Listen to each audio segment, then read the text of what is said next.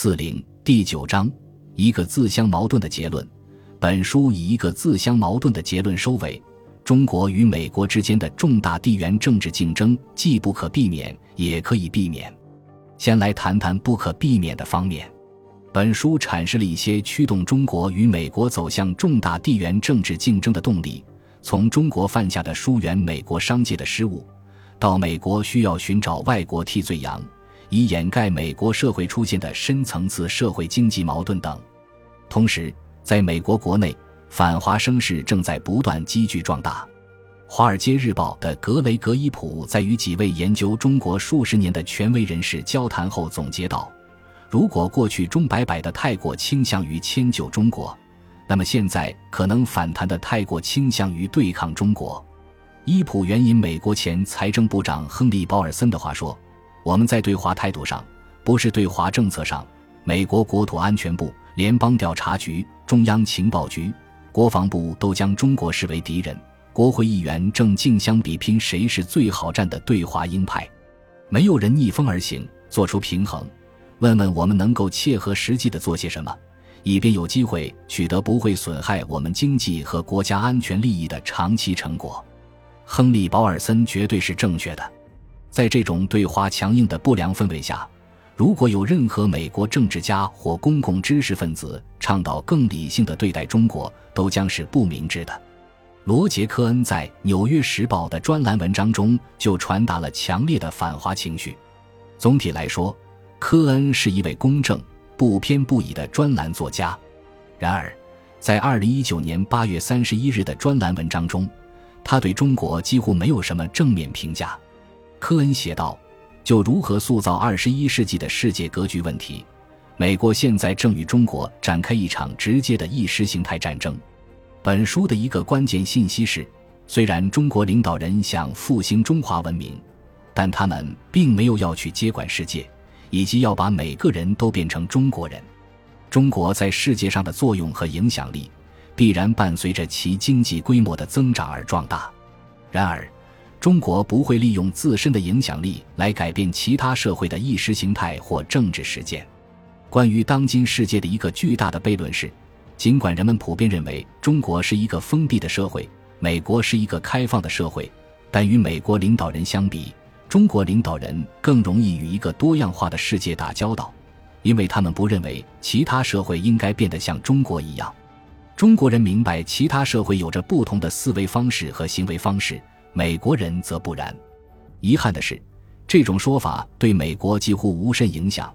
因为美国已坚信今天的中国成了一个威胁。因此，中国与美国之间的一场重大的地缘政治竞争不可避免。更糟糕的是，关键决策是在各自为政的情况下做出的。当管理一个工业园区的中国官员向一家美国公司施压。要求对方分享技术以换取投资许可时，他或许没有料到，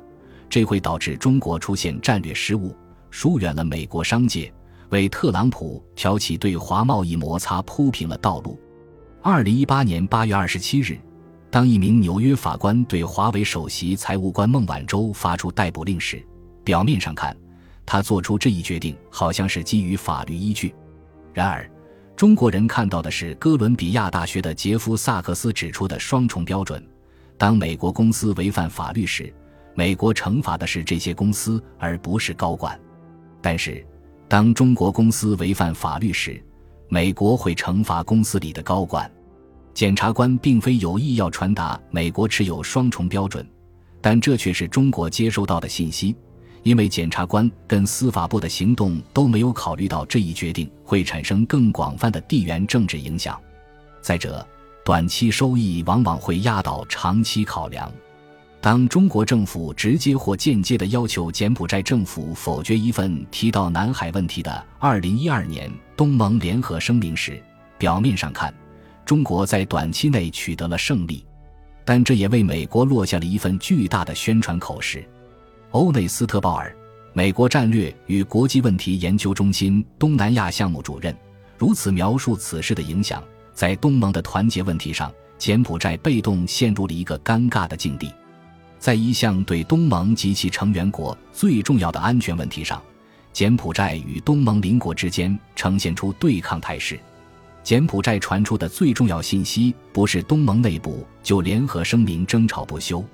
而是中国认为一个软弱分裂的东盟将符合其最大利益。同样，二零一零年七月，在河内举行的东盟会议上，美国国务卿希拉里·克林顿就中国在南海的活动发表了言辞激烈的声明，以坚定的原则立场赢得了美国媒体的赞誉。然而，这种公开攻击也破坏了中国与美国在南海问题上达成互利谅解、互相尊重核心海洋利益的前景。在地缘政治竞争中，短期的宣传收益往往以牺牲长期的红利为代价。地缘政治决策同所有政治决策一样，是由风云人物推动的，而这些人在不断变化，在中国和美国皆是如此。中美合作的黄金时代出现在二十世纪七十年代，当时四位地缘政治的重量级人物尼克松、基辛格、毛泽东和周恩来不同寻常地走到一起，结成了一种非凡的伙伴关系。若没有这四位领导人处理地缘政治的高超技巧，两个强大对手之间的关系就不会有任何突破。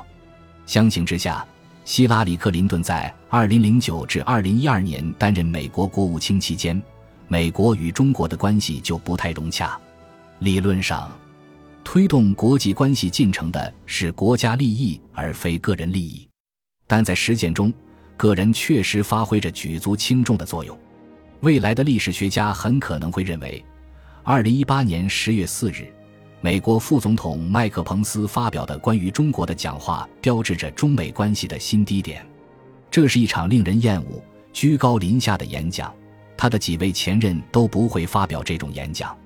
一年后，在二零一九年十月二十四日，彭斯发表了第二次抨击性演讲，再次全方位攻击中国，重申他一年前的指控，即中国政府制定了许多伤害美国利益和价值观的政策，从中国的债务外交和军事扩张主义镇压有信仰者，建设全国监控网络，再到一系列违背公平自由贸易的政策。包括关税、配额、汇率操纵、强制技术转让和工业补贴等。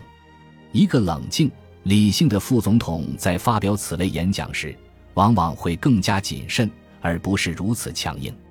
在国际关系中，情绪与理性同等重要。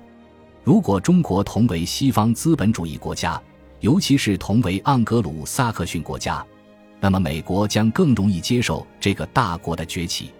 这也解释了为什么权力从英国向美国转移会进行的相对顺利，一个盎格鲁撒克逊政权让位给另一个。这一转移背后没有情绪上的恶意揣测。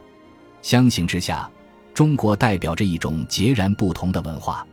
在西方人脑海中一直被认为是不同的。因此，在中国人和美国人之间横亘着一个自然合理的担忧：他们会理解我们。以及我们的利益和价值观吗？我们能理解他们吗？更糟糕的是，在西方人的潜意识深处，埋藏着一种对黄祸的本能却真实的恐惧，但很少露面。当美国高层决策者就中国问题做出决定时，他们可以诚恳地说，这是出于理性考量，而非受情绪驱动。不过，对外部观察者而言，美国对中国崛起的反应显然受到了深层情绪反应的影响，就像人类个体很难挖掘出驱使其行为的无意识动机一样，国家和文明也难以挖掘出他们的无意识冲动。黄祸论已经在西方文明中被埋藏了数个世纪，这是事实。拿破仑有一句暗指这一点的名言：“让中国沉睡吧，一旦他醒来，整个世界都会为之震动。”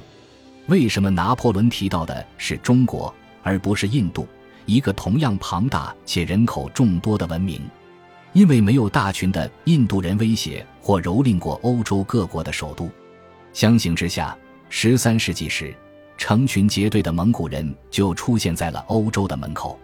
诺林吉夫尼记述道：一千二百三十五年，蒙古军队入侵东欧；一二三六至一二四二年，又入侵罗斯公国。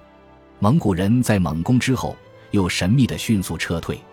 这让西方人大吃一惊，也松了一口气。吉夫尼追溯了十三世纪的欧洲作家是如何在蒙古人入侵欧洲之后，将其塑造成怪物的。蒙古人入侵基督教世界及其周边地区后，在各种文字作品中受到了充满敌意的审视，并被称作无法无天的以诗玛利人、遭诅咒的无神论者和沾满基督徒鲜血的人。他们使用了大量让西方军队感到惊讶和困惑的军事技术。再加上蒙古大军不断膨胀的无敌士气，使当时的观察家将他们描述为一群反基督者和撒旦的地狱使者，来自地狱深渊——神塔尔塔罗斯腹中或地狱深处。